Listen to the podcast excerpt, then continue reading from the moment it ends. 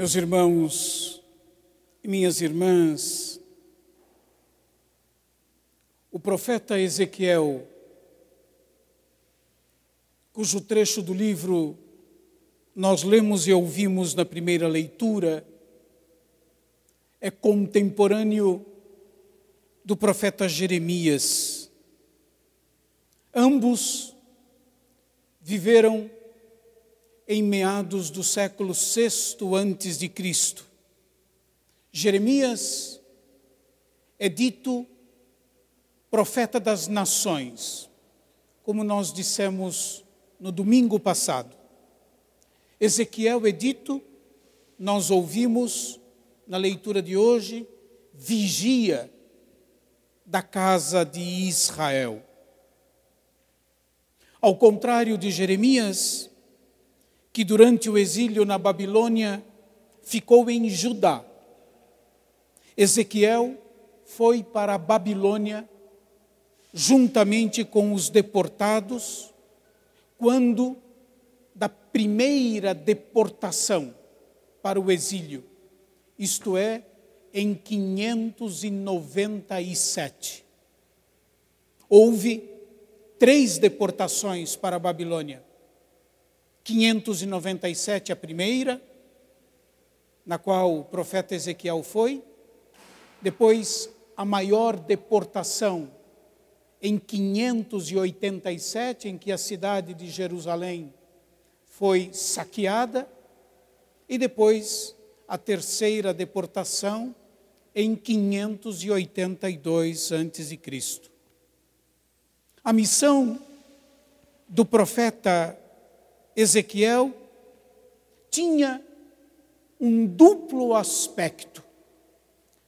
Primeiro, ajudar o povo exilado na Babilônia a não se esquecer, ao contrário do que eles pensavam, de que Deus não os havia abandonado, de que Deus estava com eles porque o povo que foi para a Babilônia pensou, essa era a mentalidade, que Deus havia ficado no templo de Jerusalém e não havia se deslocado com eles para a Babilônia, como se alguém pudesse prender Deus.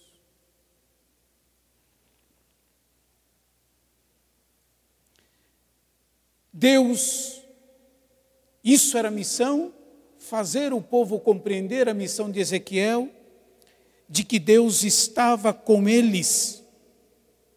E a segunda missão de Ezequiel, além dessa, era de manter viva a esperança do povo de um dia retornar à terra prometida, a terra que Deus havia prometido a Abraão, a Isaac e a Jacó.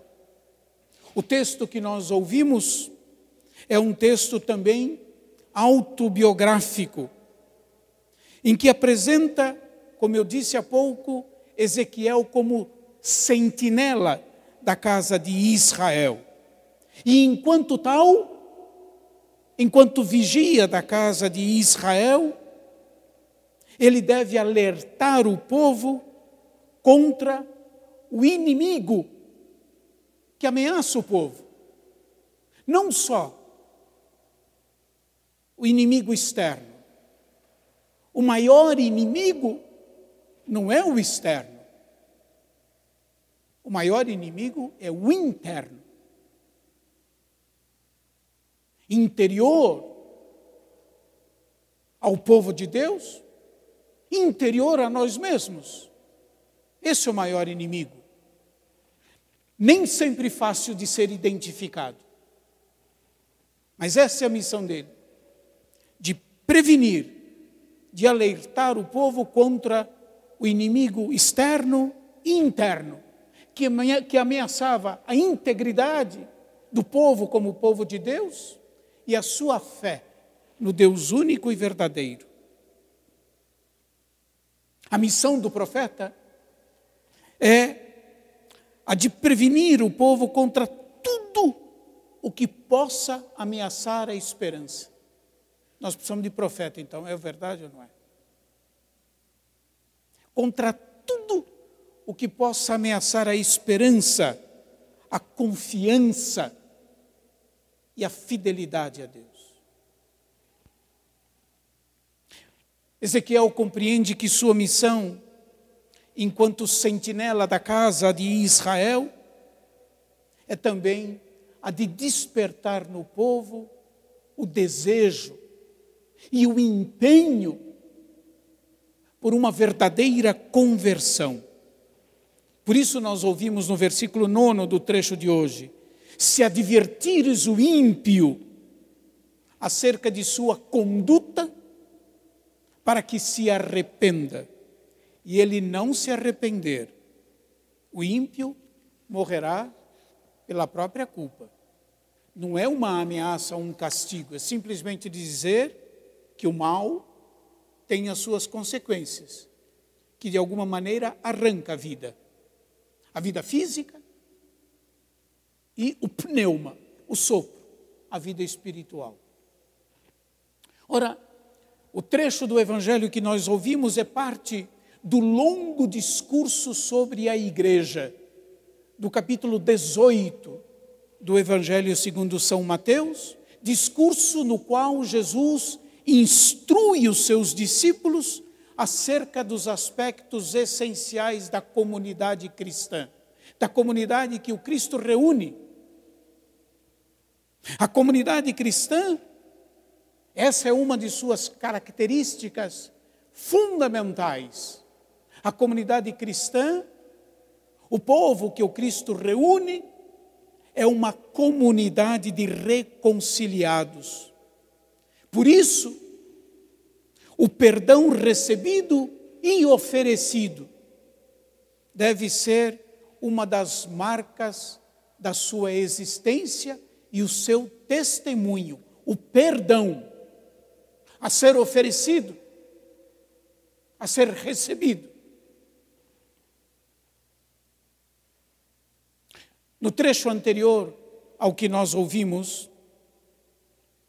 na liturgia desse domingo, duas características da comunidade essencial são ressaltadas. Primeiro, a comunidade cristã deve ser caracterizada pelo serviço.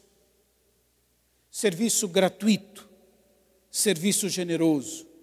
E depois, pelo cuidado Lembra que o Papa Francisco tem repetido que é preciso nós criarmos e promovermos uma cultura do cuidado, do cuidado do outro, do cuidado da casa comum, do cuidado, do cuidado de uns para com os outros, de modo especial pelos pequeninos, isto é, por aqueles que se sentem de algum modo desprezados e não valorizados pelos outros.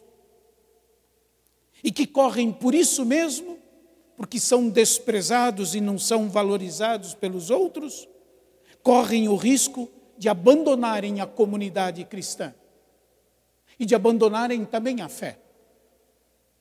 Nosso texto de hoje é, por assim dizer, a aplicação prática do desejo de Deus de que nenhum membro da comunidade se perca. Nenhum membro da comunidade se perca. Eis um grande desafio para todos nós que fomos revestidos da graça do Espírito Santo no batismo que nenhum membro da comunidade se perca. É um grande desafio para todos nós, o empenho para que ninguém se perca, para que ninguém se disperse. A atitude exigida para realizar o desejo de Deus de que ninguém se perca é a iniciativa, iniciativa de que, que cada um deve tomar no que diz respeito à reconciliação. tendo presente que a comunidade cristã é uma comunidade de irmãos. Se o teu irmão pecar contra ti, vai atrás dele. Não foi não fui eu que fiz nada, foi ele. Mesmo tendo sido ele, a iniciativa do perdão é minha. Nossa, é preciso tanta liberdade interior, na é verdade? É preciso estar absolutamente convencido da fé, de que esse é um caminho de salvação.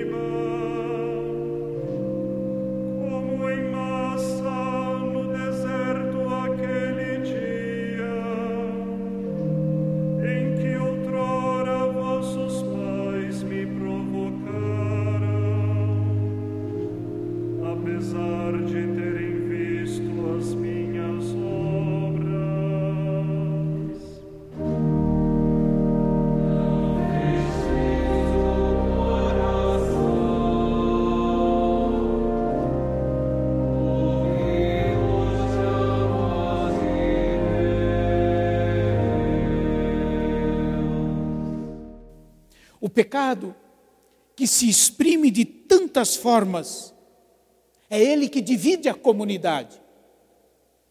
É ele que divide a comunidade. Há tantos males, há tantas formas em que o pecado pode ser nomeado. Nós mesmos podemos fazê-lo. Se acontecer a alguém ser vítima do pecado de outro membro da comunidade, trata-se aqui, segundo o Evangelho, de tomar a iniciativa para ajudar o pecador no seu processo de conversão, desde que ele aceite, pois ele é livre. O outro pode não aceitar, como diz o Evangelho. Essa iniciativa de ir ao encontro do outro para a reconciliação é, a meu ver, um exemplo prático do que significa amar e ser perfeito. segundo o Espírito de Cristo. É Deus, não nos esqueçamos nunca, que essa atitude de tomar a iniciativa para a reconciliação está fundada no modo como Deus mesmo procede. É Deus quem toma a iniciativa de vir em socorro da nossa humanidade. Não só de vir em socorro da nossa humanidade, mas de assumir a nossa humanidade para nos salvar. É Deus quem entrou neste mundo como um de nós para nos salvar. E é Ele quem oferece gratuitamente o seu perdão. No Evangelho de São Mateus, nós ouvimos duas vezes a evocação do capítulo 6 do livro do profeta Oséias. É a misericórdia que eu quero, e não o sacrifício. A comunidade cristã e cada um de nós é chamado a ser reflexo da misericórdia divina. Assim como Deus não desiste de nós, nós também não devemos desistir de nossos irmãos, nem desistirmos um do outro. O único limite para o perdão e a reconciliação é o fechamento do outro. Ele pode não querer, como o Evangelho diz. O que, que eu posso fazer? Na é verdade, ele é livre, ele pode não querer. Esse é o último limite, mas esse limite não pode estar em mim, como cristão. A tentação, fala a verdade, a tentação de abandonar quem nós julgamos não ter mais jeito é grande. É ou não é? Larga para lá, porque isso aí já está. A tentação de abandonar quem nós julgamos que não tem mais jeito é grande. E é cômodo. Certo? É um caminho curto. Eu simplesmente deleto, feito os meus amigos do Facebook. É ou não é? com um clique, desapareceu. Agora, se eu tenho e se eu sofro dessa tentação, não sei se alguém não sofre. Você não sofre dessa tentação. Ainda bem que você está de máscara, que eu não posso ver. Se a gente sofre dessa tentação, não sei se alguém não sofre. Se não sofre, me dê também a fórmula para que eu também não sofra. Mas se a gente sofre dessa tentação, olhemos para Deus. Olhemos para Deus e olhemos para nós mesmos. E perguntemo-nos: E se Deus nos tivesse abandonado? O que seria de nós? E se Deus tivesse nos abandonado? E se Deus não viesse a nós? Se Ele não tomasse a iniciativa de vir a nós para nos salvar, o que seria de nós? E se Deus não nos amasse, ponto de estar sempre a nos perdoar, que seria de nós? Meus irmãos e minhas irmãs, o amor fraterno e, em consequência dele, a comunidade cristã é construído, o amor e a comunidade são construídos através desse esforço permanente de reconciliação. Não esqueçamos disso. Esse não é um trabalho de um dia, é o trabalho de todos os dias. Numa certa ocasião, o Papa Francisco disse o seguinte: o perdão é o único caminho, o único caminho. O perdão é o único caminho para derrubar o demônio do orgulho e ver realizado o milagre da reconciliação em nossas comunidades e na igreja. No último dia 3 de setembro, dirigindo-se a alguns colaboradores da Conferência Episcopal Francesa que estudam a encíclica Laudatio Si, o Papa disse o seguinte: não haverá nenhuma relação com a natureza sem um ser humano novo. São Paulo já tinha dito isso muito antes. Não é possível nenhuma relação com a natureza sem um ser humano novo. É curando o coração do ser humano que podemos esperar curar o mundo de suas desordens, tanto sociais como ambientais. Meus irmãos e minhas irmãs, neste domingo, peçamos ao Senhor a graça, em primeiro lugar, de nós nos experimentarmos pela ação do Cristo em nós, nós nos experimentarmos reconciliados com Deus. E ao mesmo tempo, peçamos a Deus a graça de sermos pessoas, biblicamente falando, pessoas novas, pessoas revestidas do Espírito Santo, em quem efetivamente o Espírito habita, para que nós possamos ser, de fato, testemunhas da misericórdia, da compaixão e do amor de Deus. Que Deus nos dê a graça de vencer o orgulho e de perdoar de coração. Eu sempre falo e vou dizer aqui para vocês não ficarem com nenhum escrúpulo, tá bom?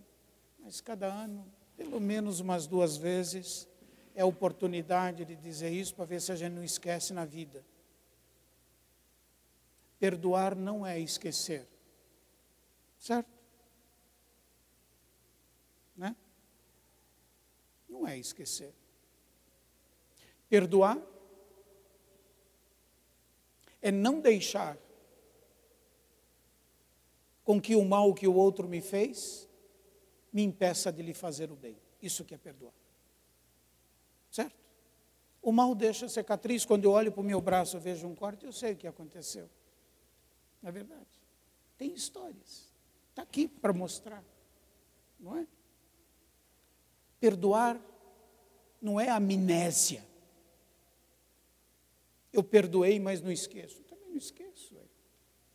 Mas não é isso. Perdão Vou repetir: é não permitir que o mal que o outro me fez me impeça de lhe fazer o bem. Ao contrário. Ao contrário. Que Deus Nosso Senhor nos dê essa graça. Nós seremos muito mais felizes se nós formos capazes de perdoar. Muito. Nós não carregaremos nenhum peso. Não nós.